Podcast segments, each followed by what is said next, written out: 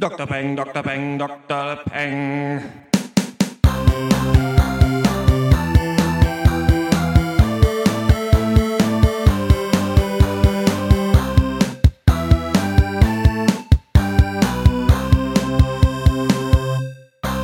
Hallo und herzlich willkommen zum 48. Pencast, dem wöchentlichen Film- und Serienpodcast von drpeng.de Pop und Geist. In dieser Ausgabe reden wir über einen der größten Blockbuster des Jahres, nämlich Avengers Age of Ultron, Ryan Goslings Regiedebüt Lost River und die unbekannte HBO-Serie Game of Thrones. Mein Name ist Dr. Schwarz und wie immer rede ich mit Dr. Eck. Hallo. Dr. Snips. Hallo. Und Dr. Loco. Hallo. Ja, Leute, und nicht nur im Kino fängt jetzt wirklich der Sommer an, sondern auch draußen. Also ich bin, äh, die, Frühlings- und Sommergefühle wallen in mir auf. Wahrscheinlich konnte ich deswegen auch Lost River besser ertragen als so manch anderer. Ähm, wir gehen jetzt tatsächlich mit großen äh, Schritten äh, auf den Sommer zu und auch auf den Kinosommer. Und ähm, deswegen reden wir heute über Age of Ultron. Vorher aber die HBO Netflix Prequel Sequel News und da ist eigentlich nur eine wirklich wichtige, außer dass ein paar Native Americans vom Set von einem Adam Sandler Film wegen schlecht geschriebenen Charakteren weggelaufen sind, ne? Was ist Ähm, ja. äh, ja, im Prinzip, ja. aber das, ja, was Ja, soll man da besprechen? Ja, keine Ahnung, das war halt irgendwie ganz witzig, weil Adam Sandler halt offensichtlich tatsächlich auch immer noch ein Vollpfosten ist. Sind die da wohl irgendwie unter falschen Umständen hingelotst worden zu dem Film, sollten da dann äh, irgendwelche Indianer spielen, die sie selber nicht sind, das aber auch noch falsch und irgendwie die Witze, es ist ja eine Comedy, sind halt irgendwie so gewesen von wegen, dass die eine Indianerfrau dann halt irgendwie Beaver's Breath heißt oder so und solche Geschichten. Da haben die dann kurzerhand gesagt, äh, nee, lass mal doch nicht machen und sind alle abgehauen. Ja, finde ich, ja, finde ich aber ganz cool und auch dann ganz cool im letztendlichen Film zu sehen, was man dann dazu sagen wird, weil mittlerweile ist es ja echt so, dass anti, äh, also dass sexistische Sachen oder rassistische Sachen oder sowas echt in, in dieser Twitter-Welt jetzt große Aufruhr immer machen und erfahren, also dass eigentlich so ein Film kaputt machen kann auch jetzt schon. Also natürlich wird er trotzdem was einspielen, aber ich bin mal interessant, wenn der rauskommt, der Film, wie heißt der, The Seven, irgendwas ist so ein, Ridicu- Ridiculous Six. Ridiculous Ridiculous Six. Six. so. ne? Das ist so ein Spoof auf Magnificent Seven, glaube ich. Okay. Soll das Ja. werden. Den hab ich jetzt schon tot. Bei Ja. dem, Ja, finde ich aber finde ich aber schön, dass die da vom Set gelaufen sind, die sich da nicht alles Ja. gefallen lassen haben. Die andere News ist, dass der Trailer zu Black Mass draußen ist. Das sagt erstmal jetzt, glaube ich, niemandem was. Das ist vom äh, Regisseur von Out of the Furnace, einem der ersten Filme, die wir im Podcast besprochen haben. Ich glaube in der zehnten Ausgabe. Ähm, und da spielt aber Johnny Depp mit und hatte so hat so, so, die, so eine äh, Glatze, so eine Halbglatze und die Haare drüber gekämmt und auch äh, ganz doll blaue Augen und sitzt eigentlich nur an einem Tisch beim Abendessen, ne, mit seiner Familie und fragt seinen, äh, weiß nicht wer es ist, seinen Schwager oder sonst wen, ähm, sag mal, was ist eigentlich, der, der sagt, es gibt ein Familiengeheimnis, sagt er, ja, was ist denn das Familiengeheimnis und sowas? Und dann ist es halt irgendwie, wie die dieses Steak gekocht haben, das äh, sagt er ihm dann auch nach Nachfragen und dann sagt er so, krass, du erzählst mir das jetzt, wahrscheinlich erzählst du dann auch mal irgendwann unter Druck, was hier mit mir eigentlich los ist und warum ich im Gefängnis war und sowas und es baut so eine ganz coole Stimmung auf. Hauptsächlich, finde ich, zeigt der Trailer einfach nur, okay, Johnny Depp kann scheinbar doch noch mal was zeigen, denn der geht einem ja richtig hart auf den Sack, finde ich, in letzter Zeit. Ja. Und vielleicht Ja. ist es ja in diesem Film dann was, oder? Fand ich auch. Also ich hatte krasse so Oldschool Gangsterfilm Goodfellas Vibes von dieser Szene schon alleine und es könnte richtig gut werden, glaube ich. Vor allem weil eben Johnny Depp mal wieder eine Rolle angenommen hat und sich nicht nur ein Kostüm ausgeliehen hat. Ja, das fasst es, glaube ich, ganz gut zusammen. Also ich habe Ja. da auch Bock drauf. Der Trailer verspricht echt viel Gutes. Out of the Furnace war ja eigentlich auch schon ziemlich solide. Und ähm, ja, ich habe Bock. Wird super. Jo. Alles klar, richtig Bock hatte ich auch auf den nächsten Film. Äh, wird sich zeigen, ob sich das dann letzten Endes so gelohnt hat. Das ist Avengers Age of Ultron. I was designed to save the world. People would look to the sky and see hope. I'll take that from them first. There's only one path to peace their extinction.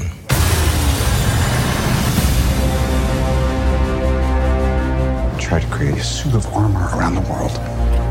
But I created something terrible. Artificial intelligence.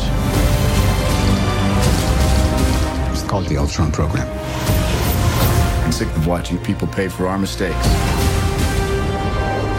Isn't why we fight so we can end the fight and go home?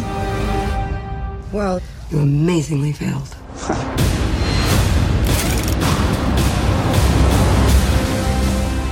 Also, jetzt mal ganz kurz vorneweg. Wer überhaupt gar nicht weiß, was es mit den Avengers zu tun hat, wer noch nie einen Marvel-Film gesehen hat, der ist hier komplett auf verlorenem Posten in diesem Film. Der wird keine Ahnung haben, was los ist. Und den ersten Avengers-Film habe ich auch damals noch mit Leuten geguckt, die nicht diese Einzelfilme kannten, also die die Charaktere nicht kannten. Und ähm, den kann man trotzdem verdammt gut gucken. Also es reicht da irgendwie, dass du weißt, der eine ist ein Gott, der andere hat einen coolen Anzug und so weiter. Bei Age of Ultron ist es so, dass dieses Marvel Cinematic Universe, was sie sich aufgebaut haben, wirklich dauernd im Nebensatz erwähnt wird oder gezeigt wird. Also das ist ja quasi so aufgebaut gewesen. Ursprünglich gab es mal diesen Iron Man-Film, dann gab es Thor, dann gab es Captain America, dann gab es einen, einen Hulk-Film, wo aber ähm, Edward Norton Hulk gespielt hat, der jetzt nicht mehr dabei ist. Und dann wurden die alle in einem Avengers-Film zusammengebracht. Und jetzt sind sie auch wieder alle zurück, nachdem es Phase 2 gab. Also nach dem ersten Avengers-Film gab es wieder Tor 2 und so weiter. Und jetzt kommen sie wieder zusammen. Die Nerdherzen schlagen höher und der Film wurde so ein bisschen angekündigt als was Düsteres in diesem Setting. Ganz kurz nochmal, wer sind die Avengers? Captain America ist einer, Steve Rogers, ja, genetisch verbesserter Soldat aus dem Zweiten Weltkrieg, war lange im Eis eingefroren. Der Gag, er spricht ein bisschen wie ein Opa, wird gespielt von Chris Evans. Dann gibt's Iron Man, Multimilliardär, Wissenschaftsgenie und Schrauber, hat sich einen super Anzug gebaut, kann fliegen und schießen. Der Gag, Tony Starks ist so ein liebenswertes, lustiges Arschloch, gespielt von Robert Downey Jr. Thor, Überwesen aus der Spektralwelt Asgard, Sohn von Odin, hat einen dicken Hammer, kann fliegen, Blitze beschwören. Der Gag, er kommt aus so einer überkandidelten Fantasy-Welt, haha. Der Hulk, Bruce Banner, genialer Wissenschaftler, bei Experiment mutiert, wenn er wütend wird, läuft er grün an, wächst zu einem alles kaputt dreschenden Koloss heran. Der Gag, der Hulk ist voll dumm und brutal, Bruce Banner ist introvertiert und schlau. Wird gespielt von Mark Ruffalo. Black Widow, Natascha Romanova, Superagentin und Spionin, ist flink und kann Martial Arts. Der Gag, siehst du die sexy femme fatale mit losem Mundwerk, gespielt von Scarlett Johansson. Hawkeye ist Robin Hood ohne Strumpfhosen, gespielt von Jeremy Renner. Dann gibt es in diesem Film noch viele, viele andere Leute. Die Story in ganz, ganz kleinen Grundsätzen ist, die Avengers müssen ein übermächtiges Zepter zurückkriegen. Sie schaffen es so ein bisschen, aber dann überlegt sich Tony Stark, Iron Man, dass in diesem Zepter scheinbar eine künstliche Intelligenz ist, mit der er die KI Ultron aufpowern kann. Und das soll quasi so eine Superarmee an Robotern sein, die die Erde beschützen kann. Die Idee ist ja quasi, dass die Avengers, die eigentlich also Earth's Mightiest Heroes sind, also die Welt retten sollen, wenn es hart auf hart kommt, sich irgendwann, irgendwann vielleicht nicht mehr gebraucht werden und das gar nicht mehr machen müssen, weil man ein System hat, was das erledigen kann. Aber es kommt leider blöde, nämlich diese KI Ultron ist relativ böse und äh, entschließt sich dann, die Menschheit zu zerstören. Der wird geholfen von zwei neuen Leuten aus diesem Comic-Universum. Das sind Scarlet Witch, die kann ein bisschen zaubern und ähm, ja, die, die, die, die den Verstand von Menschen einnehmen und Quicksilver kann verdammt schnell rennen. Das, würde ich sagen, ist die Grundstory. Die Avengers müssen versuchen, Ultron aufzuhalten. Was sind eure Eindrücke? Was hat Avengers mit euch gemacht? Böser Roboter will die Welt zerstören, ist natürlich eine Hammer-Story. Ich muss äh, sagen, ich habe wenig Aspekte an diesem Film gefunden, die ihn irgendwie von der Masse des Blockbuster-Action-Kinos hervorheben würden. Ich fand den Film unglaublich generisch, borderline öde und von der, das geht von der Struktur über die Story bis hin zu der Action. Und ich allerdings weiß ich nicht, inwiefern das an äh, Avengers selbst liegt oder eben an der Tatsache, dass ich Blockbuster-Action-Kino so langsam aber sicher dann doch hinter mir lasse. Äh, wie schon damals bei The Hobbit, muss ich sagen, bin ich irgendwann in der Mitte mental komplett ausgecheckt. Und dann gegen Ende bin ich dann quasi wieder aufgewacht, habe mir nochmal einen Fight angeguckt, bin rausgegangen äh, und war so schlau wie je zuvor. Äh, also, ja, war für mich nix, muss ich sagen. Ja. Oh, sorry, also, dass ich immer noch gepennt habe. Ich bin ja aber auch erst vor zwei Stunden aus dem Kino gekommen. ähm, ganz ehrlich, ich weiß nicht, so was für langweiliger Kram. So, du hast schon erwähnt, so worum es da ungefähr gehen soll. So ähm, einfach, weiß ich nicht, ermüdende Actionsequenzen, ähm, unterbrochen von einem Plot, der echt abgelutschter ist als irgendwie das Lebenswerk von Herrn Chupa Chups. So, äh, wir sehen halt, wir sehen halt, wie eine Stadt in die Luft gehoben wird, was, ja, aber auch, aber das hat mich auch visuell überhaupt nicht so beeindruckt wie zum Beispiel der erste Teil, so insgesamt. Ich weiß nicht, ich gehe halt in solche Filme gerne, weil ich auch große Bilder mag, so opulent inszenierte Sachen. Ähm, da kann Story und Action auch gerne mal zweitrangig sein, aber das hat für mich halt hier überhaupt nicht äh, ausgereicht. Ähm, äh, ja, ich hatte vorher, dann kam im Kino nochmal der Mad Max Trailer, da dachte ich mir schon wieder, ja krass, genau da hätte ich eigentlich viel mehr Bock drauf eigentlich gehabt. So.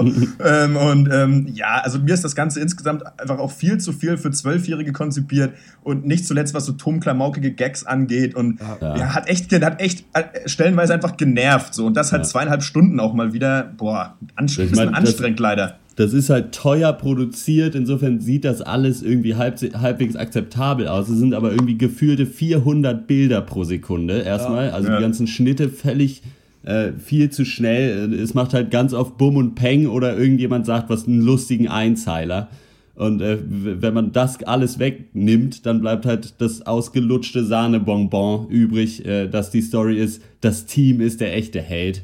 Also, dass der Böse halt irgendwie versucht, sie gegeneinander aufzuspielen. Das klappt dann erst und dann aber doch nicht. Wahnsinn. Keine Ahnung. Das ist echt krass. Ist halt, es gibt ja? keinen Bösen, sondern der Böse ist halt eine künstliche Intelligenz, der sich äh, so ungefähr in 0% äh, so verhält, wie eine künstliche Intelligenz das tun sollte, sondern einfach menschlich äh, von vorne bis hinten ist, mit persönlicher Rache und was weiß ich was alles. Also selbst das ist, äh, nee, keine Ahnung, das ist einfach nix. Ja, ich finde hier wirklich, also auch wenn wir das viel zitieren, aber was für mich wirklich ein Meilenstein der Filmgeschichte in seiner Schlechtigkeit ist, äh, der letzte Transformers-Film. Ich finde, ja, dass, dass ich mich ja auch, ich finde nur, das Einzige, was man sagen kann, er ist nicht in seinen Sprüchen und Sachen nicht so geschmacklos. Da schafft Michael Bay es halt noch so eine absolute geschmacklose, sexistische Scheiße mit reinzubauen. Das hast ja. du hier nicht.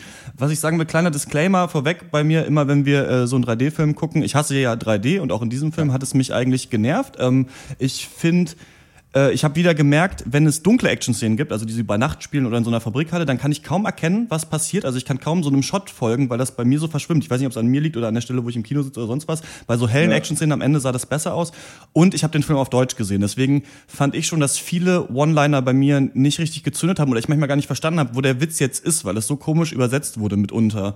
Ähm, geht mhm. aber natürlich auch auf Deutsch. Was ich sagen würde, äh, Avengers Age of Ultron, more like Avengers Age of alles, was sie nie über die Avengers wissen wollten. Da ist wirklich, im Internet steht oft so Hot Mess für diesen Film. Und ich ja. finde, das beschreibt es so gut. Ja. Das ist so eine verlotterte Aneinanderreihung von Sachen völlig overblown und findet überhaupt nirgendwo sein Maß und steht damit, also manche Leute sagen, das ist einfach nochmal wie der erste Teil. Da muss ich vehement widersprechen. Deswegen gefällt mir der nicht, nicht, weil es genauso ist wie der erste Teil. Natürlich hast du wieder Teambuilding und sonst was und am Ende eine Schlacht, die ähnlich ist wie im ersten Teil.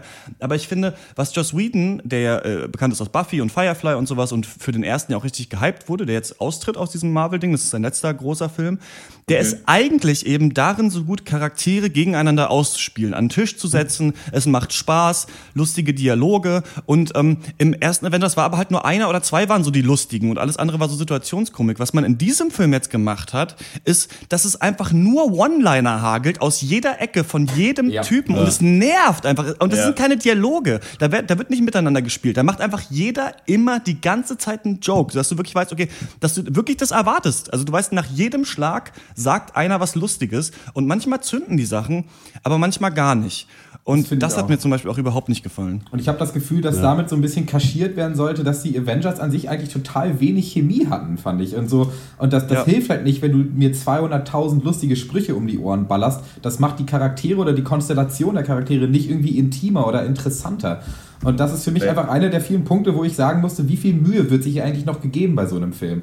Weil die Story ist halt, wie gesagt, strunzdämlich die Avengers haben wenig Chemie und die Plotpoints werden teilweise echt eine halbe Stunde per Gespräch aufgebaut, aber dann ja, trotzdem so, so dumm erklärt, ja. dass du es einfach ja. nur hinnehmen sollst und du sollst dir keinen einzigen Gedanken darüber machen, inwiefern das vielleicht sogar jetzt noch Sinn ergibt. Und das ist für mich so das, das größte Manko einfach, dass ich das Gefühl habe, wir geben uns keine Mühe, wir klatschen euch geile Gesichter auf, auf die Leinwand und viel Geld und dann feiert ihr das ab. Und das ganze Kino hat es auch abgefeiert oder zumindest ein Großteil. Aber ich kann dafür keine Begeisterung mehr aufbringen. Mhm. Mich hat auch so ein bisschen der, der Bösewicht gestört. So, ich fand im Trailer ist äh, ja. Ultron auch, auch so viel mehr rübergekommen als so der übermächtige, in allen Belangen überlegene mhm. Endgegner. Und im Film hatte ich überhaupt nicht das Gefühl, weil ich meine, ich weiß nicht, ob das war so der Computer als so gebrochene Seele, der meint so, die Menschheit als Krankheit muss hier so irgendwie eradicated werden, so ungefähr. Schöner Anglizismus auch. Und, äh, und ähm, ich weiß nicht, für mich kam da diese Stimmung nicht auf. Für mich war das so, keine Ahnung, ja, sie machen ihn halt gleich platt. Und das weiß man bei solchen Filmen natürlich vorher immer. Aber manchmal interessiert mich dann trotzdem, wie es alles dann vonstatten geht, so im Einzelnen. Und da war es mir echt so super das schnell Problem Banane. ist einfach so. hier, dass ich, ich war mit Dr. Brightside im Kino und ähm, was er meinte, ist eigentlich, dass der Film an Stellen zu intelligent für sich selbst ist. Also da sind echt intelligente Ansätze drin, die unter tausend Lagen von Action und Story, die mich null interessiert. Ich, ich will nicht wissen, wo Hawkeye wohnt und warum bringt er überhaupt die Leute dahin. Das ist doch kein Safe Place. Also das ist so, das sind so Sachen drin, die sind so blöd und äh, das fand ich nervig. Ultron mochte ich gerne. Also ich fand es eigentlich ganz cool, dass er so eine KI ist, aber gleichzeitig dann doch so ein bisschen diesen Hass hat und so austickt. Aber ich finde, dem wurde einfach kein Raum gegeben in diesem Film, so wie gar nichts Raum gegeben wurde. Und das ist eigentlich mein allergrößtes Problem. Also ich habe so drei Probleme. Das eine ist One-Liner statt Dialoge. Das zweite ist, dass die Handlung verdammt überladen ist unlogisch ist und ich ja. wusste zu keiner Zeit, wer wieso was macht und warum die da sind und es wird einfach die Prämisse des Films ist, du musst alles glauben, was wir hier machen. Und das geht einfach ja. nicht, denn zum Beispiel ähm, habe ich neulich auch im, in, in diesem Pop Culture Radio Hour Podcast gehört, hat jemand äh, gesagt, was eigentlich für ein Achievement das ist, Harry Potter strukturiert zu haben, eine Welt, in der Leute zaubern können, aber trotzdem muss, müssen dir ja Regeln gegeben werden, wer was kann und warum nicht alles möglich ist. Und das klappt vielleicht nicht immer, aber das musst du ja schaffen. Und wir hatten das mal, ich zitiere auch in Gesprächen privat immer wieder Dr. Snips, der mal gesagt hat, die X-Men sind so unbalanced, einer kann durch die Zeit reisen und der andere hat eine lange Zunge. Und das finde ich, das fände ich, hat es so perfekt auf den Punkt gebracht. Und ich finde halt, hier sind so viele Helden, hier sind so viele Sachen und ich finde, dass, dass es schon eine Leistung ist von Joss Whedon zu sagen, okay, wir scheißen auf Exposition auf eine Art, sondern zeigen einfach jeden aus jedem Film. Aber hier ist so viel an Handlung, was null Sinn macht. Also wo du auch im Film merkst du, aber warum ist das denn so? Ja gut, muss ich jetzt glauben. Ein, mein Beispiel ist, ähm, als Ultron dann diese KI rauskommt, ne? Und dann ja, ja ähm, quasi da, entflieht und dann sagen sie echt zehnmal, der ist überall, der ist auch im Internet, der ist auch im Internet, der ja, ist ja. überall, der ist im Internet. Ja, und dann, aber warum funktioniert denn dann deren Hauptquartier noch? Warum können die da irgendwas machen? Wenn Ultron überall im Internet ist und übermächtig, warum können die dann noch ihre Maschinen bedienen? Und das wird dann einfach, dann wird später gesagt, ja, aber dann war es irgendwie anders und zum Beispiel auch dieses, dieser Stein in diesem Zepter, ne? Der kann irgendwie alles. Der ist eine künstliche Intelligenz, der kann irgendwie Scarlet Witch beeinflussen, der kann irgendwie das und jenes. Man kann es auch noch jemandem im Kopf setzen, hat der Superkräfte. Ist immer was, also ich, ich gehe ja. schon in diesen Film und sage, okay, ich glaube, dass diese Leute Fähigkeiten haben, aber dann musst du mir doch ein bisschen was geben, sodass ich als Zuschauer vorhersehen kann, okay, das wäre jetzt möglich, das ist nicht möglich und deswegen ist das schwer. Und was aber einfach gezeigt ja. wird, nö, jetzt kommt einfach eine Kampfszene und er ist eine künstliche Intelligenz, aber wenn wir jeden Roboter kaputt hauen, in dem er drin ist, dann ist er nicht mehr überall. Ja.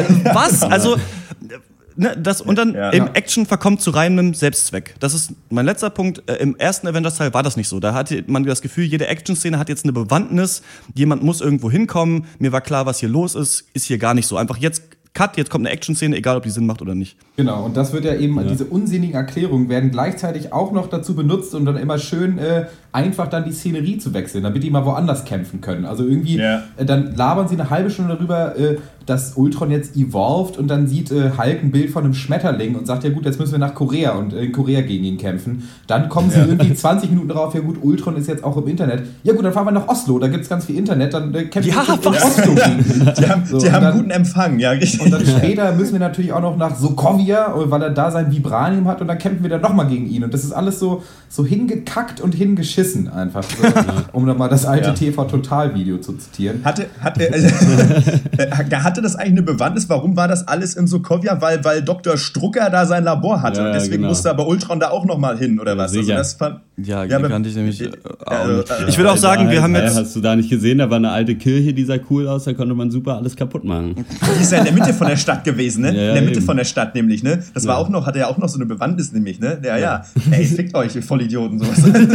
Ein Riesenproblem hatte ich mit diesen zwei neuen Charakteren, den Chaos Twins, die dann auf einmal rumgelaufen sind. Ja. Was sind das denn für zwei Spleezer, die sie irgendwie aus der dritten Staffel Heroes nochmal geklaut haben? Die übertriebensten Kräfte der Welt haben. Also die eine, die kann irgendwie dann in die Köpfe der anderen, aber am Ende kann sie auch rote Energie schmeißen und alle töten Auf jeden Fall. Ja. Und das ist alles, ja. das hat thematisch vor allem auch nicht gepasst, finde ich. Wie auch Thor, finde ich, thematisch nicht in die Avengers passt, weil er dann einen Ausflug an den Silbersee machen muss und dann nochmal. Das ist echt, das war ja. echt die schäbigste Das war so geil. So hier ist, hier ist so der, die, die Matschpfütze der Erkenntnis. Genau. So, weißt du, die, irgendwo in London oder weiß der Geier wo. Denkst du so, Alter, ja. ja, weißt du, sag ja. doch, die, weißt, kannst, kannst du auch noch mal bei Splinter den Turtles noch mal vorbei. Das ist dieses, die sind da auch gleich um die Ecke. Und, und was das Problem also, an diesen Szenen ist, finde ich, dass der Film, also pass auf, im Comic-Universum, und ich, ich weiß noch, als ich in den ersten Spider-Man-Teil gegangen bin, damals mhm. noch als junger Bursche, hat mir der schon nicht so gut gefallen, weil ich diese äh, Spider-Man-Serie immer kannte. Und da gab es halt ganz viele Helden, ganz viele Sachen. Und ich wollte immer eigentlich, dass es mehr gibt als nur einen Bösewicht, als nur Origin-Story,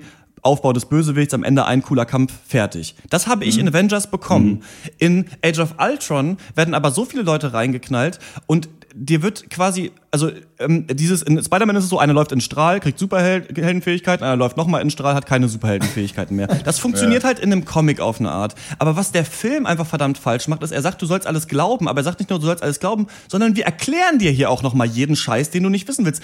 Ich wollte nicht wissen, wer dieses Stahl herstellt und wo die sind und warum die dahin müssen. Sag, also du musst nicht noch zehnmal so komische Detective-Arbeit machen und ja, und er ist jetzt da und ihn haben wir geortet. Wenn der Film eh schon keinen Sinn macht, dann sagt mir einfach, Ultron braucht Stahl, Stahl ist da, da gehen wir jetzt hin. Ja. Dann kannst du mir nämlich einfach eine Szene einbauen, wie Captain America und Iron Man vielleicht mal zusammen einen Dialog führen. Es gibt ziemlich am Ende mhm. ein, ein, Dialog, wo einfach nur äh, Tony ähm, Stark so zu, zu Captain America sagt, ey, sag mal, geht's dir eigentlich gut so? Bist du irgendwie in der Welt angekommen? Das fand ich cool. Das will ich mhm. sehen. Ich möchte ja. einfach die, ich mag die Charaktere doch. Ich finde die doch geil. Ich möchte einfach mhm. nur sehen, wie die zusammen Abenteuer erleben. Aber erklär mir doch nicht, wer, wo, warum das Stahl für irgendeinen Scheiß produziert und deswegen müssen wir nach Südafrika. Ist mir doch egal. Geht doch einfach dahin. Ja.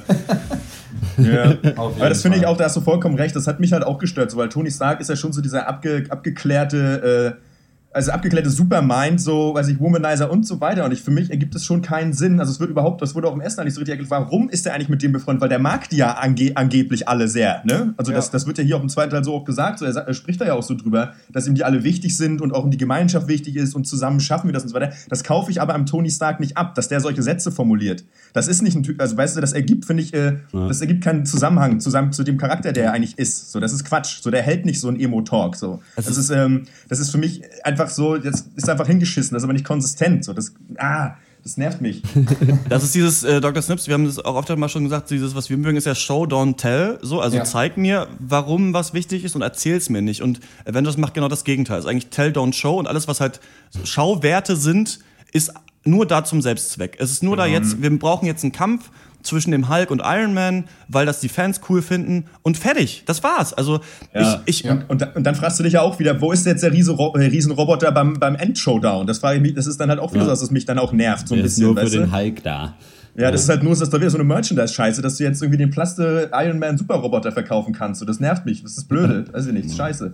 Ich, ja, ich, ich, ich, ja. ich finde wirklich, was ich mag wirklich an Joss Whedon und was ich finde, was er auch hier schafft, ist wirklich aus allen Filmen, die es gibt, also äh, auf eine Art, das ist eine Meisterleistung, alle möglichen Nebencharaktere auch mit einzubauen und auch so zu zeigen, dass die Leute sich irgendwie kennen. Also ich finde es irgendwie cool, dass Tony Stark daran gedacht hat, dass er so eine Hulk-Armor braucht, falls der Fall. Hulk. Also ich finde es irgendwie cool, dass Black Widow mit ihm in einer ganz komisch aufgeklatschten Romantik Sequenz nicht, aber diese Beziehung fand ich ganz cool. Aber der Film baut eben auch Beziehungen auf, die nicht erklärt werden, also die in keinen anderen Filmen vorher erklärt worden sind. Aber ich finde es irgendwie manchmal ganz schön, wenn man sieht, okay, die kennen sich und deswegen wissen ja. die, wie die sind. Aber ich finde, man hätte das nehmen sollen, also man hätte dieses, diesen Teamgeist nehmen sollen und man hätte eine so eine philosophische Idee von Ultron irgendwie erklären sollen und zeigen, warum das die Avengers auseinanderreißt und auch dieses, dass Tony Stark quasi dieses Abwehrprogramm machen will, was, was Captain America scheiße findet, weil er eben in Winter Soldier schon damit konfrontiert war, da ist verdammt viel drin. Aber es ist so viel mhm. anderer Scheiß noch drin, dass keine einzige Idee, keine Emotion ausgebaut wird, sodass ich folgen kann in diesem Film, sondern stattdessen kriegt ja. dann Hawkeye eine Backstory, die, die ich nicht brauche in diesem Film.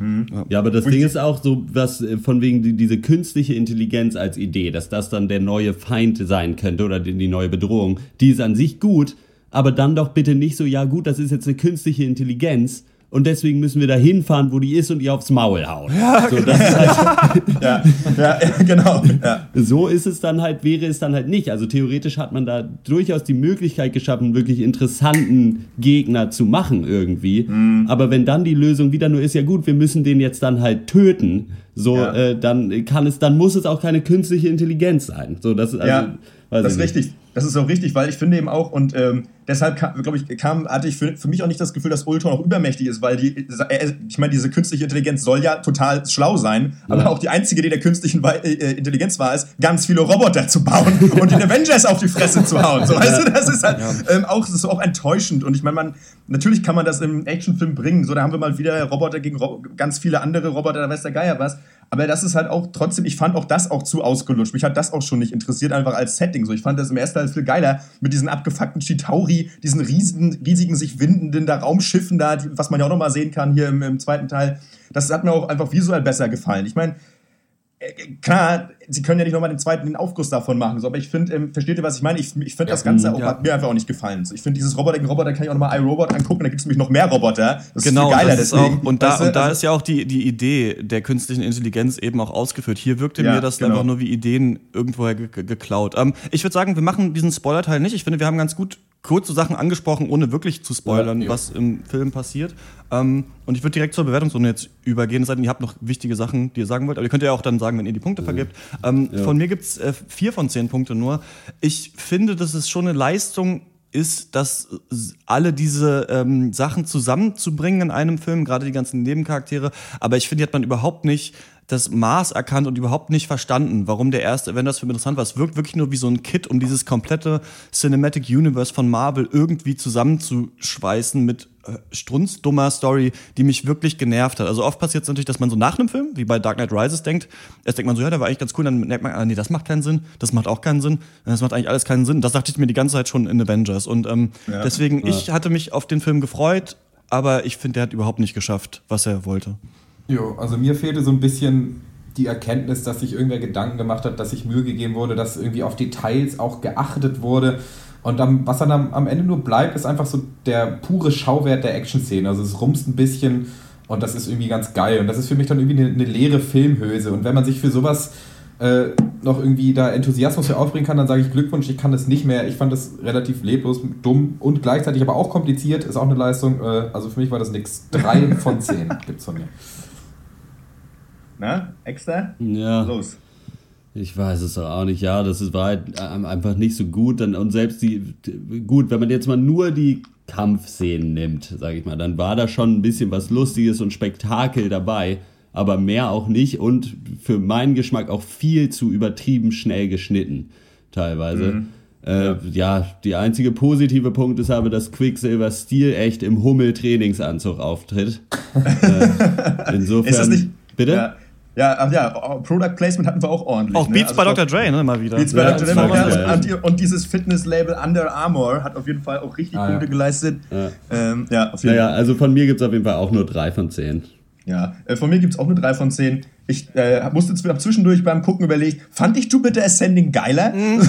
und ich, ich glaube, ich glaube sogar ja, ein bisschen, ja, tatsächlich. Und äh, äh, nee, also von mir gibt es auch nur drei Punkte und habe aber auch eigentlich alles schon gesagt. Hat mich auch an Jupiter Ascending äh, mitunter erinnert. Was ich aber sagen muss, so nerdmäßig, was ich ganz geil finde, ist, dass es fünf Sekunden dauert, bis du einen Slow-Mo-Shot von den Avengers hast, wie sie durch den Wald Ey, das springen. war der Oberhammer. Das fand ich schon richtig geil. Also, dass sie nicht sagen, wir machen nochmal Teambuilding, sondern wir ballern dir das jetzt direkt ins. Da hatte ich aber auch, noch- da hatte ich kurzzeitig ein bisschen Bock auf den Film, muss Ja. ich sagen. Ja. Also, weil ich meine, gut, es ist ja auch nie verkehrt, so einen Actionfilm mit einer fetten Actionsequenz zu eröffnen. Aber Ja. sobald es dann an die Story ging, war halt vorbei. Was ich aber komisch getimt fand, ähm, ich hätte erwartet, dass eigentlich in diesem Slow-Mo-Shot kommt, wo, sie- wo sie da alle gleichzeitig rumspringen, dass danach so kommt, zack, äh, Avengers, weißt du, also dieser, der, der Filmtitel sozusagen, kam ja aber auch nicht, der kam ja dann erst zwei, drei Minuten später, fand ich komisch getimt. Das Ja. war noch mal ganz Ja. kurz, weil bei James Bond wär dann, wären dann die Credits gekommen, Ja. so ungefähr. Egal.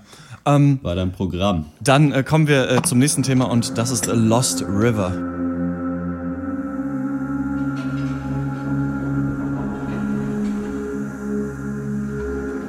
Looks like we're the only ones left. There's still people here.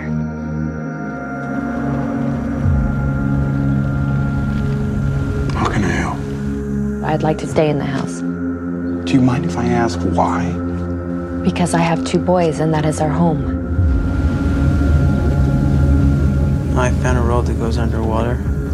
Must go down to that town. What town? They flooded a bunch of towns when they dammed the river. That's why they call this Lost River. As soon as the last town was drowned, a spell was cast. Everything that's going on around here, it's gotta be for some reason. This is my country. This is my city. Don't let me see your face again. Bully running everything now. Head south, man. You're a very beautiful lady. What's this? It's a job. Where is that? Somewhere over the rainbow, let's put it that way. Is it dangerous? The door's locked, you're fine. Why would you steal from Billy? He's trouble. He'll hurt you. Hey, you better run your ass! What's keeping you here? Me and my mom, Frankie. Is that what's keeping you here?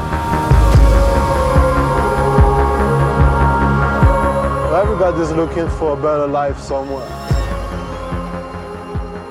Lost River ist ein Fantasy-Neo-Noir-Film von Ryan Gosling. Der hat den sowohl geschrieben äh, als auch produziert und auch selbst Regie geführt.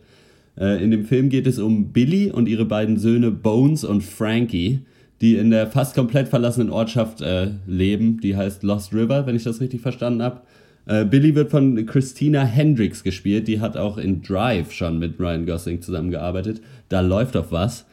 Wer ja. weiß, wer weiß das schon. Was auf jeden Fall läuft, ist Billy die Zeit davon, denn das Geld ist knapp. Und sie ist mit den monatlichen Zahlungen für das Haus im Rückstand. Es droht der Rausschmiss und das Haus soll dann irgendwie abgerissen werden. Billy kriegt von ihrem äh, Bankmanager, der heißt Dave, den kennen wir aus Black Sea, da ist ja der Crazy Diver. Äh, von dem kriegt sie einen zwielichtigen Job angeboten, äh, den sie in ihrer Not dann auch entsprechend annimmt. Und der älteste Sohn, Bones, ist in der Zwischenzeit abwechselnd damit beschäftigt, äh, sich mit dem örtlichen Verrückten namens Bully anzufeinden, sein Auto zu reparieren und sich in das dreamy Nachbarsgirl Rat zu verlieben. Äh, von der lernt er dann irgendwann, dass es da irgendwie in der Nähe gibt, es so einen überfluteten, überflutete Stadt, da wurde ein Stausee gemacht. Und seit diese Stadt geflutet wurde, äh, liegt da irgendwie ein Fluch auf dieser Ortschaft. Und äh, irgendwann fährt Bones dann seine Mutter zur Arbeit. Das Auto funktioniert zu dem Zeitpunkt dann schon wieder. Und ist mit ihrem Job nicht so richtig einverstanden und nimmt sich dann also vor, diesem Fluch ein Ende zu setzen. Aber da gibt es ja auch noch Bully, der ist auf Rache aus und kommt ihm da so ein bisschen in die Quere.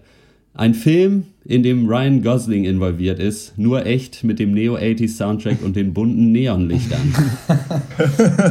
Man ähm, merkt hier, und das wird dem Film auch angekreidet, die Einflüsse von Ryan Gosling. Da mhm. äh, sieht man, ähm, da kenne ich mich aber nicht so aus bei dem Werk von äh, Terence Malick und auch David Lynch leider noch nicht so richtig, aber man merkt auf jeden Fall viel Nicholas Winding Refn. Also man merkt, ja. dass ähm, hier Drive und Only God Forgives ähm, äh, so ein bisschen zitiert werden oder auch vielleicht davon ganz klar geklaut wird, plus halt viele so Naturshots, wie es ja bei, bei so Malik-Filmen und so weiter ist. Was ich bei Lost River ganz interessant finde, ist, dass der Film überhaupt gar keine Vorschusslorbeeren bekommen hat, sondern von der Kritik hammer abgewatscht wurde in Cannes. Ich glaube, ausgebuht auf dem ja. Festival. Und Krass. ist so ein bisschen das Gegenteil äh, von ähm, Avengers, der, der ganz viel Vorschusslorbeeren hat. Und dann habe ich schon, bevor wir den geguckt haben, habe ich so von vielen gehört, ja, ist nun wieder das Gleiche und so. Und dann dachte ich mir schon, oh Mann, ich wollte, ich hatte Bock auf Avengers, hoffentlich ist er nicht so scheiße. Ja, war er leider doch. Ähm, deswegen mhm. bin ich mit einem, mit den niedrigsten Erwartungen überhaupt in Lost River reingegangen. Ich dachte, okay, der Film soll ja völlig scheiße sein. Ähm, äh, prätentiös höre ich hier immer wieder, ähm, nur Aneinanderreihung von Bildern, keine intelligente Story, die Charaktere sind flach und so weiter. Und ich finde, man kann das alles diesem Film auch ankreiden, wenn man möchte.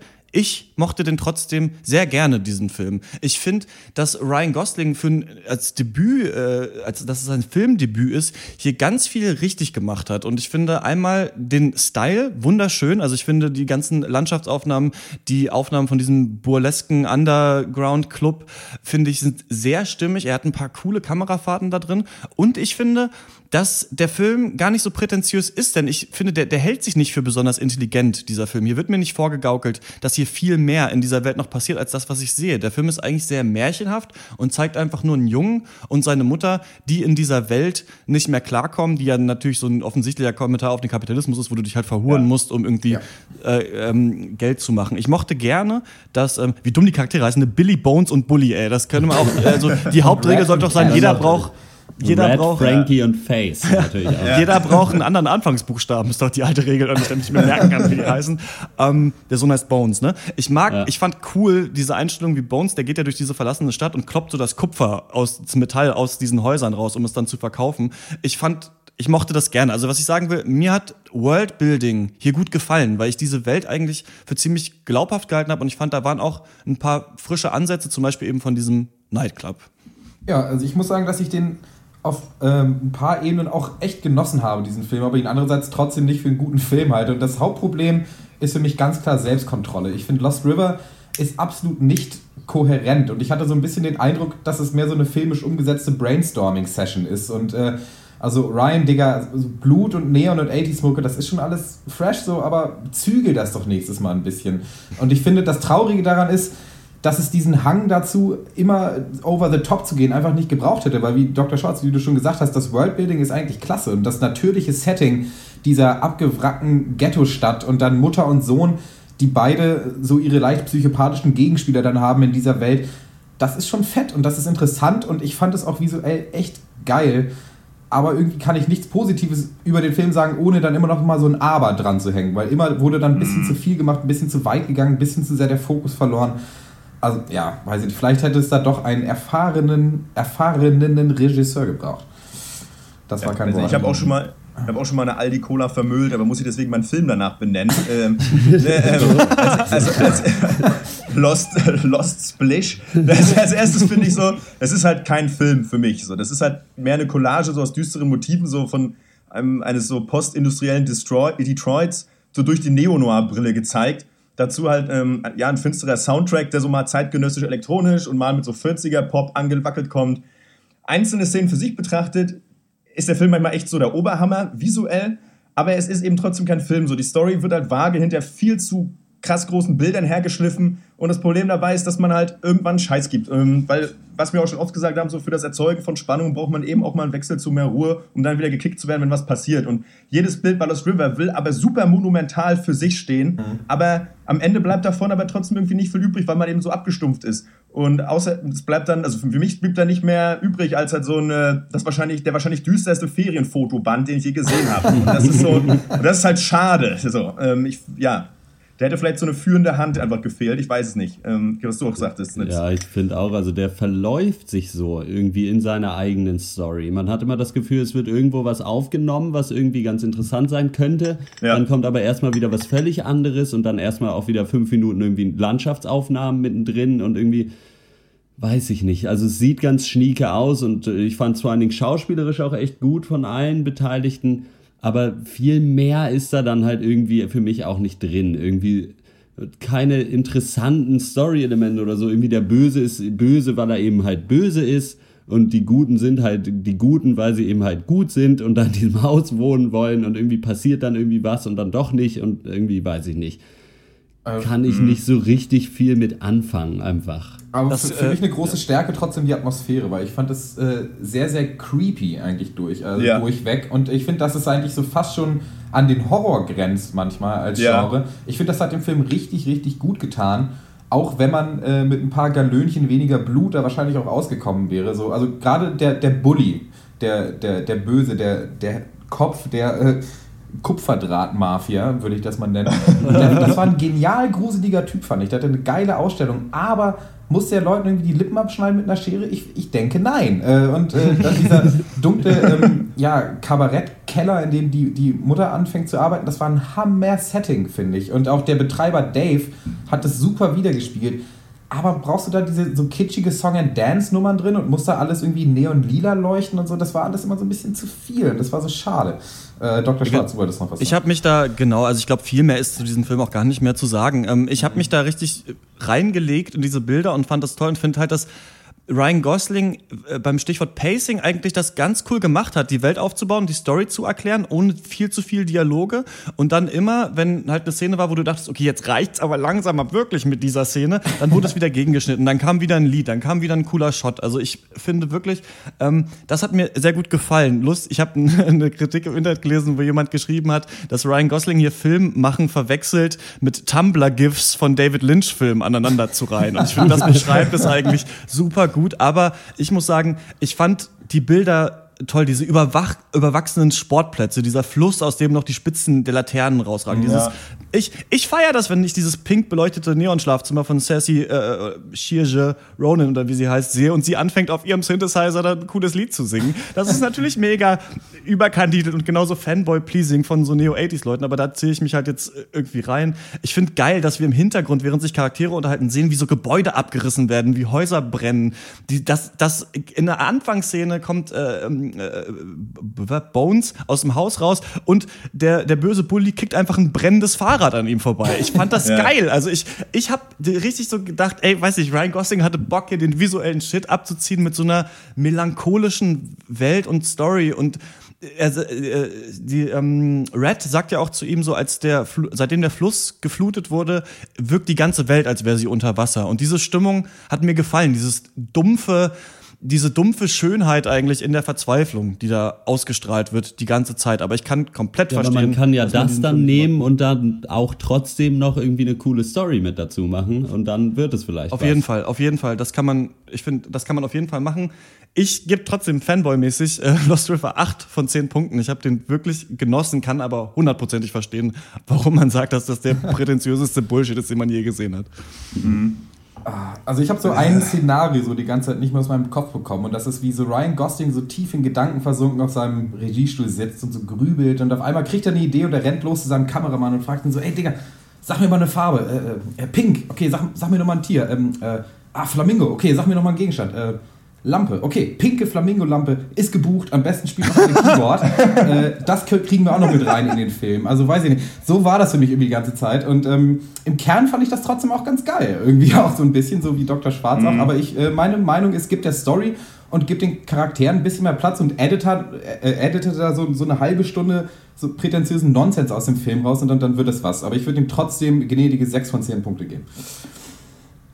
Hm, nee, also ich, ah, ich glaube, ich gebe dem 5 von 10. Und, ähm, aber ich, ah, ich möchte, ich weiß nicht, ich finde halt, es ist total einfach, dem, den ganzen so, so hier, äh, das ist totaler prätentiöser Müll irgendwie. Und das, das ist bei dem Film halt echt super einfach, wegen, einfach wegen seiner Optik.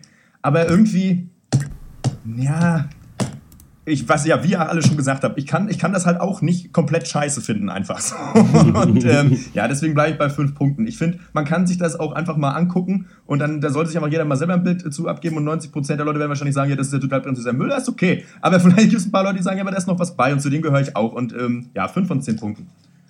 Ja. Also das ist natürlich prätentiöser Müll, aber auf eine angenehme Art und Weise noch. Also man kann prätentiösen Müll auch wesentlich schlimmer machen. Erstmal so. Und ich würde diesem Film, hätte ich eigentlich drei von zehn gegeben, aber da Age of Ultron drei von zehn hat und der auf jeden Fall besser ist als Age of Ultron, äh, stocke ich mal auf vier von zehn auf. Muss allerdings dazu sagen, dass ich mir gerne den nächsten Film von Ryan Gosling angucken werde. Wo, also es ist jetzt nicht so, dass ich sagen würde, ja okay, Ryan Gosling kann offensichtlich nichts. Äh, da gucke ich mir lieber wieder was an. Ganz im Gegenteil werde ich das mit viel Spannung wahrscheinlich sogar verfolgen, weil da durchaus Ansätze da sind, die richtig gut werden könnten. So. Ja. Ich fand noch schön, dass du so bedachtsam mit deiner Punktvergabe äh, und immer noch mal überlegst und dann noch mal für Whoopi Goldberg einen abziehst und sowas. Ja. Das finde ich ganz, ganz toll. Ich fand noch lustig, wollte ich sagen, dass einfach Ryan Gosling hier noch mal sich selber einen Jungen gecastet hat. Also er muss diesem Jungen wirklich einfach gesagt haben, so mach einfach, acte einfach so, wie ich immer in all meinen Filmen bin. Einfach viel gucken, mal kurz was sagen und gut aussehen. und damit gehen wir in eine kurze Pause. Die Musik kommt in dieser Woche mit freundlicher Genehmigung vom amerikanischen Singer-Songwriter Ian Fisher, den ich selbst sehr schätze. Der ist auch in der Band Nowhere Train, in Ian Fisher and the Present, Ian Fisher and the Past, in der Elektroband Junior und ein neues Nowhere Train Album kommt auch dieses Jahr. Außerdem spielt er viele Festivals im Sommer. Wenn euch das interessiert, dann liked ihn bitte auf Facebook Ian Fisher. Things that great men once did wrong, but didn't know it then. And I feel like them, but for now I'll write the manuscript of a chapter in my life that I would probably skip. Oh, if I could.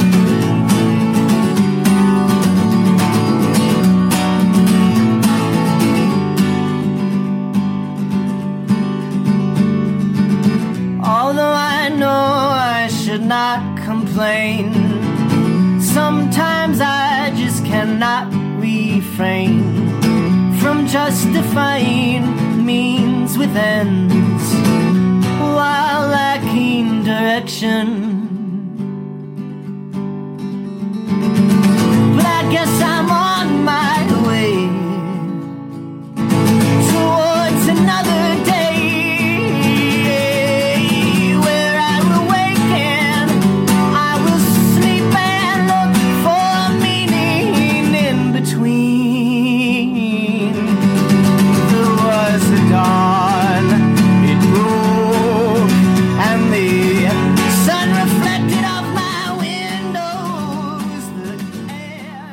Dann kommen wir zum nächsten Thema und das ist die fünfte Staffel Game of Thrones.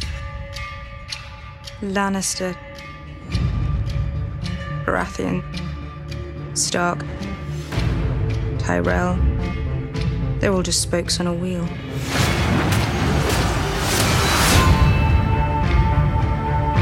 This one's on top, then that one's on top, and on and on it spins, crushing those on the ground. I'm not going to stop the wheel.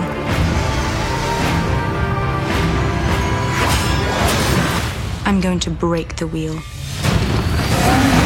Über Game of Thrones haben wir äh, schon mal geredet. Ich habe hier sogar eigentlich rausgesucht, in welchem äh, Podcast das war. Ich muss jetzt noch mal äh, kurz schauen. Das war im 19. Podcast. Haben wir über The Normal Heart, einmal Hans mit scharfer Soße, Cosmos, A Space Time Odyssey und Game of Thrones geredet. Warum ich das anspreche, ist, weil wir jetzt nicht noch mal sagen wollen, worum es an sich in Game of Thrones geht, was an sich in Game of Thrones passiert. Game of Thrones ist so eine Fantasy-Serie, ne, die hat, jeder kennt, ist eine der erfolgreichsten, bekanntesten Serien überhaupt, wenn euch das Grundkonzept von Game of Thrones interessiert und wie wir das an sich als Setting finden, dann hört euch nochmal den 19. Podcast an. Ich will kurz ansprechen, die fünfte Staffel ist jetzt draußen und ähm, ich habe äh, die ersten beiden Folgen gesehen, Dr. Snips auch, ja. ne? Dr. Loco? Ich habe äh, äh, ich habe mein Versprechen gebrochen, aber das verlag ich keinem. Ich habe auch nur die ersten beiden gesehen. Ja, ja. ja also hast du? Ja, ja. Ja, aber das, was hast du denn? Oder mehr? Was, aber es gibt doch. nee, nee, nee, nee, nee, nee. Also, äh, okay, ähm, es gibt, also offiziell gibt es nur die ersten beiden Folgen jetzt. Es sind schon die ersten vier Folgen geleakt, also man kann die sich schon illegal im Internet angucken. Ähm, Illegalität hin oder her habe ich nicht gemacht, weil ich es einmal cool finde, jede Woche eine Folge zu sehen und weil die auch nicht in so ja. guter Qualität sind. Und Dr. Eck, du bist äh, kein Game of Thrones Fan, wirst aber von uns manchmal verdonnert, hier eine Folge zu gucken. Deswegen möchte genau. ich mal aus deiner Sicht sehen, worum, also ach so, wir spoilern jetzt äh, Game of Thrones für alle, die es nicht geguckt haben. Also wir, wenn ihr die fünfte Staffel angefangen habt zu gucken, könnt ihr jetzt mitreden. Wir reden jetzt nicht die ganze Zeit über einzelne Story-Details, aber wir reden darüber, wo die Serie jetzt ist. Aber Dr. Eck, worum geht's denn in der ersten Folge der fünften Staffel Game of Thrones? ja, es ist alles ganz einfach. Also äh, zwei Mädchen die gehen in ein Zelt und die eine von den beiden zwingt eine Frau dazu, ihr die Zukunft zu verraten. Das mhm. macht sie dann auch. Äh, und eine blonde Frau ohne Drachen geht eine Treppe hoch und die anderen müssen aber warten und sie guckt einen toten Mann mit lustigen Augensteinen an. Das ist da passiert. Äh, ein kleiner Mann ist erst in Kiste und muss dann kotzen. Das habe ich hier noch stehen. Äh, ein paar Kinder kämpfen. Der eine ist für seine 13 Jahre ziemlich schwach. Äh, eine blonde Frau mit Schwert ist garstig zu einem Jungen. Zwei nackte Männer sind zu spät zum Abendessen.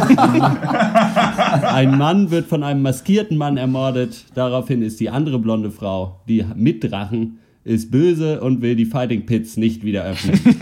äh, später lernen wir, dass sie ihre Drachen nicht mehr unter Kontrolle hat. Oder zwei. Der dritte ist, glaube ich, weg, wenn ich mich richtig erinnere. Und an der großen Mauer aus Eis soll ein Langhaariger einen anderen Langhaarigen zum Knien überreden. Der macht es aber nicht, wird dann erst verbrannt und später erschossen. Und das möchte ich jetzt nochmal interpretiert von Dr. Snips hören. Äh, ja, nee, wahrscheinlich nicht ganz so gut. Ja, Game of Thrones, das Serienevent des Jahrhunderts. Fünfte Staffel, zwei Folgen sind draußen. Äh, vielleicht nochmal ganz kurz für den einen Menschen, der unter einem Stein wohnt. Also großes Fantasy-Reich, verschiedene Adelshäuser, alle wollen auf den Thron. Es gibt Schlachten, es gibt Intrigen, es gibt Drachen. Äh, wo befinden wir uns also am Anfang der fünften Staffel? Da gehen wir, würde ich sagen, zuerst nach äh, Westeros, das so langsam im Chaos versinkt. Wie wir noch wissen vom Ende der letzten Staffel, Tywin Lannister ist tot. Tyrion musste fliehen, King Joffrey ist ja eh schon längst tot und so ist Cersei jetzt äh, das neue Oberhaupt von Haus Lannister.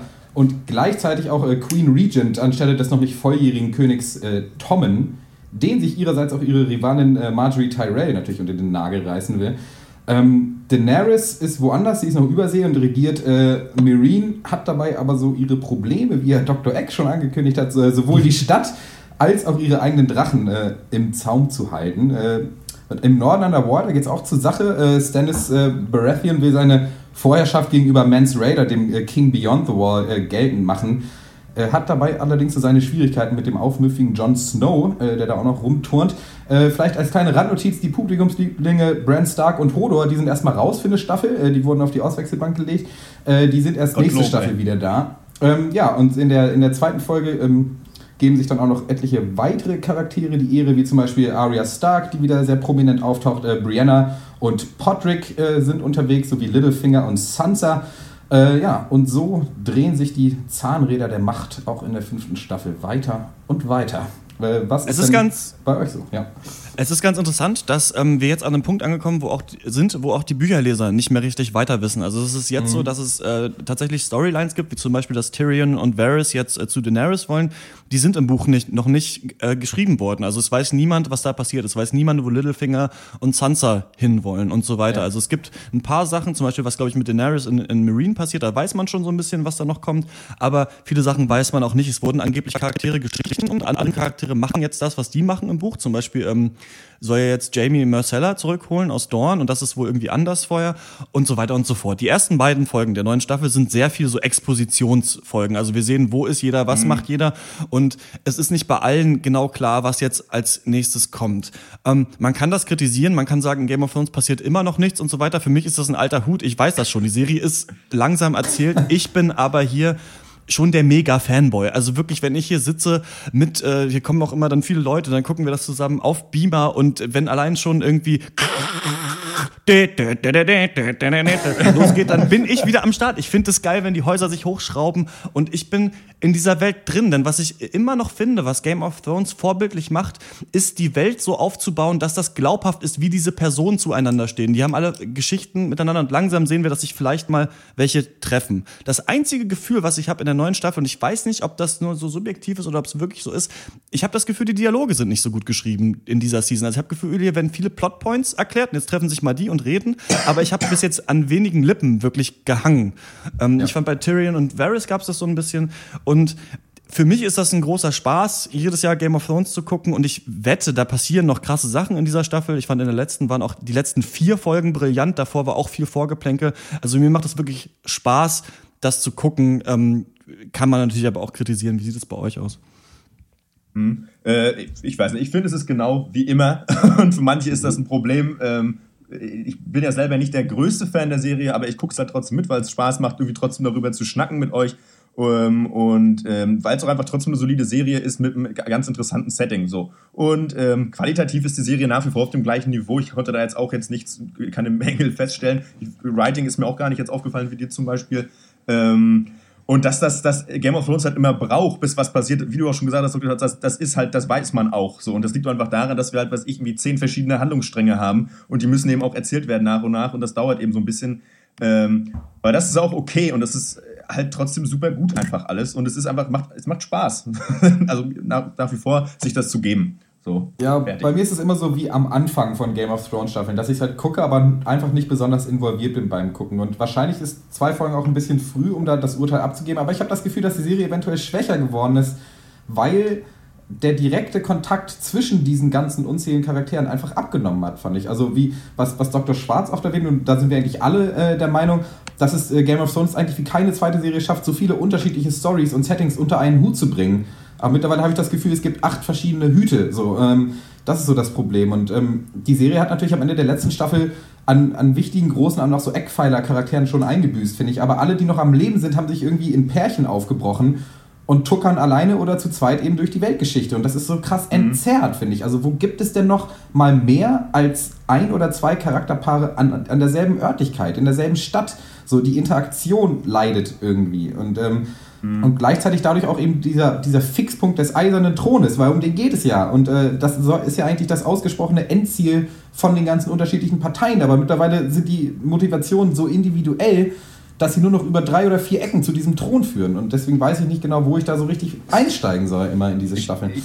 Ich finde das aber, ich weiß, ich finde das aber ganz geil, weil man weiß ja, es wird ja früher oder später wieder zum eisernen Thron zurückführen. So, die müssen, die holen jetzt halt nur wieder ein bisschen weiter aus, indem sie sich halt in eine Nussschale setzen und irgendwo rüberschippern. Ja. Ähm, und ich muss sagen, ich habe halt hart Bock, weil es gerade total cool ist, eben finde ich, dass du halt diese ganzen Pärchen hast, die unterwegs sind, aufgebrochen sind in diese äh, riesige Welt, ähm, weil das halt diesen geilen Abenteuerfaktor hat, so den jetzt reinbringt und weniger dieses ewige Ränkespiele am Hof, sondern jetzt muss halt auch, da muss halt dann was passieren vor Ort und das finde ich ganz cool und da habe ich auch echt ganz gut Lust drauf und bin echt gespannt, was da so passiert, ehrlich gesagt. Ja, man hat ja auch wirklich die Handlung so ein bisschen aufgebrochen. Und es sind ja wirklich Sachen in der letzten Staffel passiert, die das ganz neu mischen. Also ich finde genau, was du sagst, ewige Ränkespiele am Hof. Man hat ja immer wieder gesehen, wie in King's Landing läuft Cersei mit einem Glas Wein durch den Garten und redet immer wieder mit Tyrion, redet immer wieder mit Tywin. Alle sagen, ja, Lannister always pays its debts und bla bla bla. und so. Und das ist langsam mal äh, zu einem Ende gekommen. Ich denke aber, Dr. Sims, du hast da ganz recht. Also das wird sich wieder zuziehen müssen. Ich hoffe, Ja. dass die Serie es schafft, jetzt auch immer weiter so zu gehen, weiter so, äh, wie in der letzten, äh, wie in der, wie in der letzten Staffel, dass wirklich auch Nägel mit Köpfen gemacht werden. Also dass ich jetzt, dass ich jetzt eingeführt werde in die Handlung und dass dann auch wieder Leute sterben, dass ähm, Tyrion und Daenerys einen Plan aushacken und so weiter und dass, dass wir jetzt hier nicht noch 17 Staffeln kriegen. Also dass sie das jetzt nicht so ziehen, um mir was zu erzählen. Was ich aber so brillant finde, weil manchmal sagt man so, es passiert nicht so viel und es ist langweilig. Was ich geil finde an Game of Thrones, ist, dass sie das schaffen, mir so viel zu erzählen und trotzdem jeder Szene das Gefühl zu geben, die Charaktere hätten ewig Zeit miteinander zu reden. Die hätten ewig Zeit, jetzt mal kurz sich zusammenzusetzen und so ein authentisches Gespräch zu führen. Es gab in der zweiten äh, Folge jetzt so ein, wo ähm, die Tochter von Stannis an der Wall, äh, Gilly, das Schreiben unterrichtet und Sam sitzt irgendwie daneben. Und ich fand, das war irgendwie eine fantastische Szene, weil so Charaktere, die sich gar nicht getroffen haben, so ein bisschen von ihrer Backstory erzählen. Und ähm, dann kommt aber wieder die Mutter rein, dann geht's auch wieder weiter mit Politik. Und das finde ich irgendwie so schön, dass es die Auszeit, die sich Avengers zum Beispiel nie genommen hat. Also außer eben bei Hawkeye zu Hause, so, wo es niemand sehen wollte, um es jetzt zum dritten Mal zu Beziehungsweise einmal mit der Szene, wir trinken Bier und fassen mal Thors Hammer an. Genau, die, die, die, die, die auch auf eine Art in Ordnung war, fand ich. Aber Ja, ähm, ja, klingt- das, äh, machen, ja. das, das finde ich bei Game of Thrones so, so schön, dass man sich wirklich in diese Welt reindenken kann und dass es eben so komplex ist und auch so viel Backstory, die du gar nicht gesehen hast in der Serie. Ne? Also, dass diese Häuser schon seit hunderten von Jahren verfeindet sind, die dir immer so viel Gesprächsanlass geben. Also allein die Frage, wer ist denn eigentlich offiziell berechtigt, sich auf diesen Thron zu setzen, ist nicht klar. Also man weiß es nicht so genau, weil Robert Baratheon hat sich den Thron ja auch nur genommen. Deswegen natürlich, und wieder Tommen ist ja gar nicht das richtige Kind von ihm, aber er hat sich den eigentlich auch genommen und dann gibt es eigentlich noch die Targaryens, aber eine Frau saß ja auch noch nie auf dem Thron. Was, wie soll das denn funktionieren? Also Ja. ich finde halt so, man, man kann sich, ne, Nerds fuchsen sich rein in verschiedene Sachen, ja, ziehen sich an wie Harry Potter Leute und reden darüber und so weiter und hier, das kann man nicht, ich, ich finde es nicht geil, so jeden Nerd-Scheiß hart abzufeiern, aber bei Game of Thrones habe ich was gefunden, wo ich mir sage, ey, da kenne ich jetzt jeden und ich finde immer noch cool, dass, die, dass Game of Thrones so dreist geil ist, dir so Charaktere hinzuklatschen und einfach sagt, ja, den musst du jetzt kennen, den Onkel von Cersei, weil der schon mal in Staffel 1, Folge 7 hat er schon mal seinen Kopf durch die Tür gesteckt wahrscheinlich und da wird ja nicht, da wird ja halt kurz, da sagt sie vielleicht mal kurz Onkel, aber ich bin dann so, wer ist das eigentlich? Und das finde ich so cool, dass die Serie immer sagt, nee, den musst du jetzt kennen und äh, das Ja. auch so, wenn Jamie sagt, ich gehe nicht alleine und dann ist da Bronn mit seiner Alten da und dann bin ich schon so, ja geil, er ist wieder am Start, jetzt geht's wieder los. Also ich bin da richtig so, weiß ich nicht, wie Ja. ein junges Mädchen auf Endorphin äh, unterwegs. Also deswegen für mich immer noch eine große Empfehlung. Ich finde, es könnte sein, dass sie es verkacken. Also es könnte sein, hier es steht die Gefahr im Raum, dass, dass es nicht geschafft wird, das alles zusammenzubringen, aber ich bin noch sehr optimistisch und für mich gibt's immer noch eine riesen Empfehlung für Game of Thrones, weil das mal wirklich so eine richtige Eventserie hat, die auch verdammt geile Schauwerte hat. Also ich finde immer, wie geil das alles aussieht. Manchmal sieht man ein bisschen, ja, Greenscreen und so weiter oder Daenerys redet mit ihrem Drachen und man sieht, sie redet halt mit einem Screen. Aber Ja. ich finde wirklich, dass sie da so viel reinbuttern und die haben auch mal gesagt, sie könnten nicht mehr als zehn Folgen im Jahr äh, produzieren, weil die das ganze Jahr lang drehen an unterschiedlichen Orten und Scouting Krass, ja. betreiben und sonst was. Also da ist so viel ja, Liebe zum Detail drin, dass ich auch drüber hinwegsehen kann, wie rassistisch da manche Charaktere gecastet sind und dann sind die Schwarzen hier die Sklaven und sonst was. Also ich finde ich auch manchmal alles schon ganz schön äh, harter Wind, aber ähm, für mich äh, eine tolle Serie. Ja, reinfuchsen ist ein gutes Stichwort, weil das werde ich wohl nicht mehr hinkriegen bei dieser Serie, denke ich. Aber ich werde sie trotzdem weitergucken und äh, ja, die Production äh, Values sind natürlich weiterhin großartig, aber der Standard wurde eben auch jetzt krass angehoben in den letzten fünf Jahren, in denen es Game of Thrones gibt. Also schocken tut mich das dann nicht mehr, wenn da alles gut aussieht. Äh, aber nee, ich, ich würde es auch weiter natürlich empfehlen und werde es auch weiter gucken. Ja. Ähm, ich werde es auf jeden Fall weiter gucken auch. Und also was, was jetzt Dr. Smith zum Beispiel eher kritisiert hat, was ich auch schon gesagt habe, ist für mich eigentlich eher ein Plus, ähm, dass es so ein bisschen aufgebrochen wurde. Also eher nochmal eine neue Motivation für mich auch dran zu bleiben, weil ich ja sonst eigentlich so einer war, der auch gesagt hat, mir passiert da manchmal zu wenig, deswegen war ich ja immer eher so der Fürsprecher bei Vikings und so weiter, bla bla bla. Aber bin jetzt eigentlich so, äh, die Flamme ist neu entfacht, sag ich mal. Ne? Könnte eigentlich, vielleicht soll ich auch mal ein eigenes Game of Thrones Haus haben, das ist dann mein Motto, vielleicht wäre das mal was. Dr. Dr. Eck, nachdem du jetzt diese eine Folge gesehen hast und uns hier hörst, wie wir darüber reden, fängst du jetzt auch an, holst jetzt vier Staffeln nach, 40 Stunden Game of Thrones. ist DVD-Box oder was? Äh, muss ich mal schauen. äh, also ich fand manche Sachen fand ich schon richtig cool, als die eine da mit dem anderen geredet hat und dann haben sie irgendwas gesagt. Das war schon ziemlich klasse. Äh, ja, nö, der Zug ist abgefahren. Es war aber ehrlich gesagt dafür, dass ich halt überhaupt keine Ahnung davon habe, war es erstaunlich kurz, diese Folge. Kam mir zumindest so vor, weil ich habe ja auch die ein oder andere Folge auch schon mal irgendwo gesehen. Irgendwer wurde mal in ein Loch geschoben.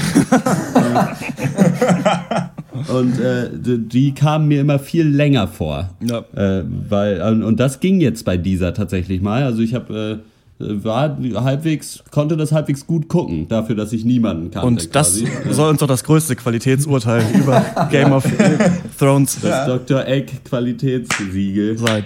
Hat Ja, wieder zugeschlagen. Wenn ihr äh, da draußen eine Meinung habt zu Avengers oder zu Lost River oder zu Game of Thrones, schreibt uns eine Mail an drpeng.gmail.com. Wir kommen zur Abschlussrunde. Was hat uns sonst popkulturell bewegt? Und dieses Mal ähm, habe ich nicht irgendeinen Film nachgeholt oder sowas, weil ich wenig Zeit hatte. Aber was ich kurz ansprechen möchte, ist, es gibt ein Buch von Wolf Schneider, das heißt Deutsch für junge Profis.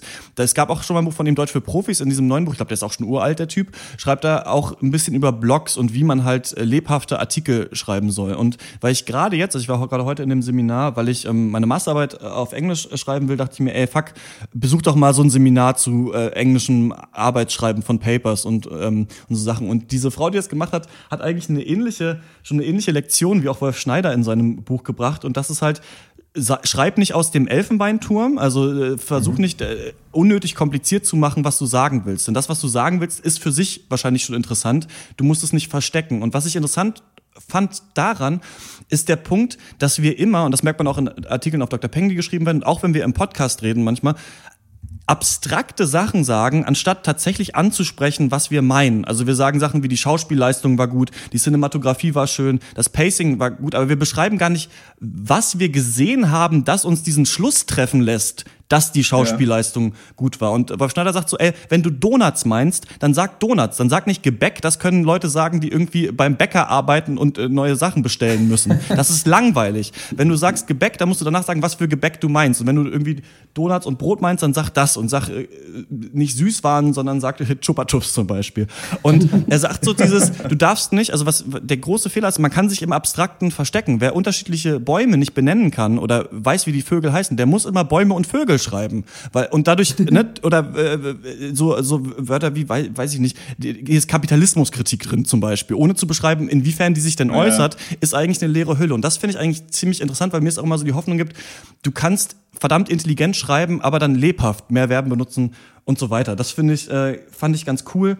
Er sagt zum Beispiel auch dieses, äh, einen Artikel gelesen, da stand, und dann gab die Rugby-Trainerin der Truppe drei wichtige Hinweise fürs äh, bessere Spielen.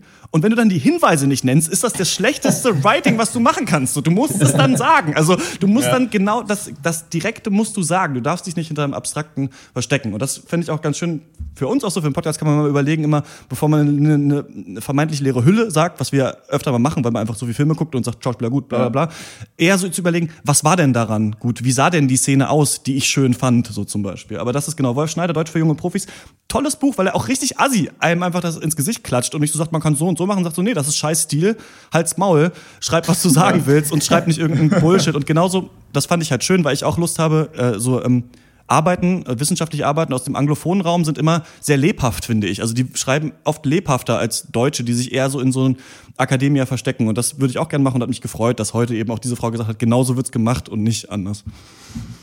Hm, nice. Ja, ich habe was ganz anderes gemacht. Ich habe mir auf Tele 5 Montagabend um 22.15 Uhr Ah, diese Saufsendung? Klügel- Ah, der erzähl Klügel mal, erzähl mal, nach Der. Klügel kippt nach. Weil Das ist eine neue Fernsehproduktion, war jetzt die zweite Folge, glaube ich, äh, äh, in der Kneipe von Hugo Egon Balder in Hamburg. Tre treffen sich treffen sich Hella von Sinn, Wiegald Boning und, und Gäste. Boah, da habe ich was drüber von gelesen. Das Oha. ist total schrecklich gewesen. Und äh, äh, äh, Gäste waren irgendein deutscher Komiker, äh, den ich woanders mal gesehen hatte, der da mal lustig war, da aber nicht. Dann Serdar Somuncu und Sven Martinek, den man kennt, nicht kennt, aus Der Clown, die RTL-Produktion, falls euch das noch was sagt. Das ist, glaube ich, so, das kam damals, glaube ich, gleichzeitig mit Cobra 11, glaube ich, ins Fernsehen. Also auf jeden Fall, äh, das war ganz schrecklich. Also ich musste danach auch nach zwei Minuten wieder ausmachen, weil es wirklich Einmal hat es einen Grund, man selber sagt ja oft, es wird total geil, wenn wir uns beim Saufen gefilmt hätten. Wir haben ja so viele lustige Gags gebracht. Funktioniert nicht. Und vor allen Dingen, das funktioniert noch weniger, wenn du Leute äh, an den Tisch setzt, äh, sich zu, zum was trinken in der Bar, die sich nicht kennen. Weil, Ja. ähm, wie es halt so ist, es gibt Leute, die reißen halt die ganze Zeit ihre Fresse auf, sind dabei nicht lustig. Dann gibt es Leute, die sind die ganze Zeit zurückhaltend, versuchen dann so ein, zwei Mal so eine Spitze zu bringen, die dann völlig, völlig versiebt wird. Und das ist ganz, ganz schlimm. So, das ist ganz schrecklich. Und ähm, äh, ich, will, ich muss da gar nicht konkret reingehen, wer da was irgendwie Blödes gesagt hat und wie unangenehm was war. Ähm, ich dachte, das wäre vielleicht witzig, weil es ja schon, allein schon das Konzept einfach so trashiger gar nicht klingen könnte, irgendwie finde Ja. ich. So durch den Urgestein der deutschen Comedy, Hugo Egan Walder, der dann der wirklich so ich, einfach nur alle zehn Minuten vorbeikommt und jemanden halt ein Bier hinstellt, weil er halt der, Kne der Kneipier ist. und, und ähm, ja, und das ist, also, oh, oh, nee, also das ist wirklich ganz, also Finger weg, sag ja. ich mal. Also, ei, ei, ei. Ja. ja schön. Ich habe noch äh, einen zweiten Blockbuster-Knaller im Kino geguckt diese Woche. Und zwar äh, den neuen Actionfilm mit Liam Neeson, Run All Night. Und äh, ich erkläre euch ganz kurz, worum es geht. Ich hoffe, dass ihr nicht einschlaft. Äh, es ist voller Überraschung, die Story. Liam Neeson ist ein alternder Hitman, äh, hat einen Sohn, mit, mit dem ist er zerstritten und er hat einen besten Freund und der ist ein Mobboss. Der Mobboss hat auch einen Sohn. So, Liam Neeson tötet den Sohn vom Mobboss. Mobboss will deswegen Sohn von Liam Neeson töten. Es gibt Action, es gibt Gefühle. Ähm, das ist der Film und das ist eine ziemlich genaue Kreuzung aus äh, John Wick und Out of the Furnace, äh, den wir lustigerweise schon mal erwähnt haben in diesem Cast. Äh, nur tatsächlich mit den lächerlich schlechtest gefilmtesten Action-Szenen, die es gibt. Also wirklich, wir reden Shaky Cam, wir reden Schnitt nach jedem Schlag, alles verwackelt, verschwommen, dunkel, man sieht gar nichts in diesem Film. Geil, ähm, geil. Aber äh, Out of the Furnace ist noch ein gutes Stichwort, denn das ist nämlich von demselben Writer von Out of the Furnace, von Brad Inglesby. Äh, und er hat es sich echt nicht nehmen lassen, komplette Szenen in diesem Film aus Out of the Furnace nochmal zu verwursten. Es ist von Anfang an erkennbar, dass er fast alles übernommen hat.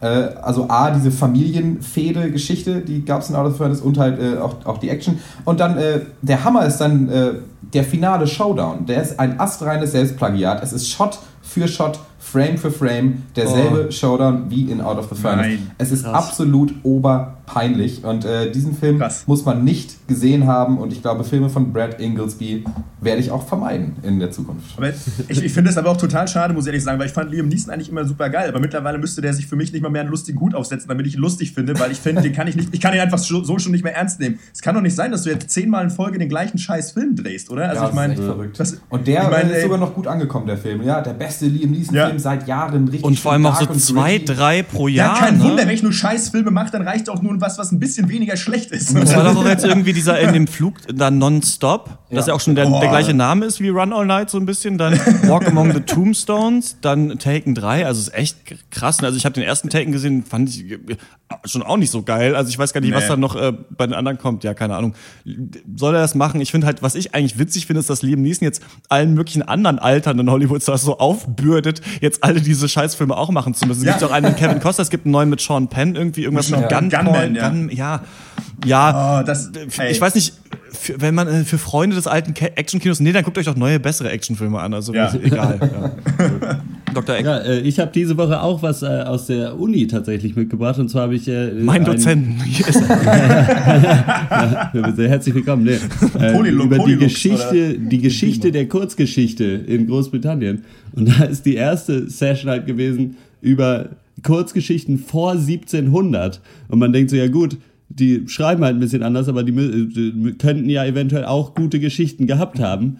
Pustekuchen. die eine, äh, ohne Titel und Autor ist auch nicht bekannt, aber da geht es darum, dass ein, ein Mann zu Hause ist und sich denkt, ich will mal gucken, ob meine Frau mir auch gehorcht. Und dann sagt er ihr, obwohl das Essen noch nicht fertig ist, sie soll das Essen vom Herd nehmen. Dann sagt sie erst so, hä, warum? Er sagt, mach das doch einfach, ich hab's gesagt, dann macht sie das. Dann sagt er ihr, sie soll das auf dem Regal stellen. Dann sagt sie wieder, nee, ich, warum denn? Er sagt, mach es doch einfach, ich hab's gesagt. Macht sie dann auch wieder. Dann soll sie es oben irgendwo raufstellen, sagt wieder, nee, warum? Er sagt, mach es doch einfach, ich hab's gesagt, dann kippt sie ihm den Topf über den Kopf aus. Das, das, ist, die, das ist die Geschichte. Geil. Das ist der Hammer. Also früher konnten die Leute nicht nur, nur komisch schreiben, sondern die Geschichten waren auch Müll. Aber es ist sehr, sehr lustig zu lesen. Also das ist irgendwie A Hundred Merry Tales heißt das, falls irgendwer Interesse daran hat. Aber es ist sehr witzig tatsächlich. Ja, also für alle Kult, der Mittelfinger für alle Kulturpessimisten, früher war es auch schon kacke, genauso genau. wie heute. Insofern ja. einfach entspannen. und auf die Rosinen warten. Früher, früher war es kacke, aber nächste Woche wird es richtig geil. Da kommen wir nämlich wieder zurück mit dem äh, 49. Pancast und da reden wir über den Film A Girl Walks Home Alone at Night, ein iranischer Vampirfilm, der ultra krass gehypt ist im Internet. Der Trailer war auch ganz cool. Werden wir sehen, was es damit auf sich hat. Dann reden wir über Camp X-Ray, ein Film, in dem äh, Kristen Stewart, eine Soldatin in Guantanamo spielte, der nicht so schlecht sein soll, wie das jetzt schon als Prämisse klingt. Und die äh, neue Netflix-Serie Bloodline. Außerdem natürlich den Film des Monats April. Damit sind wir raus. Das war der 49. Pencast. Meinungen und so weiter an drpeng.gmail.com. Bis bald. Only skin, only skin you're to me. Oh, oh, oh, oh, waiting for it to turn into something. Oh, oh, Oh, oh, oh. We were strangers then.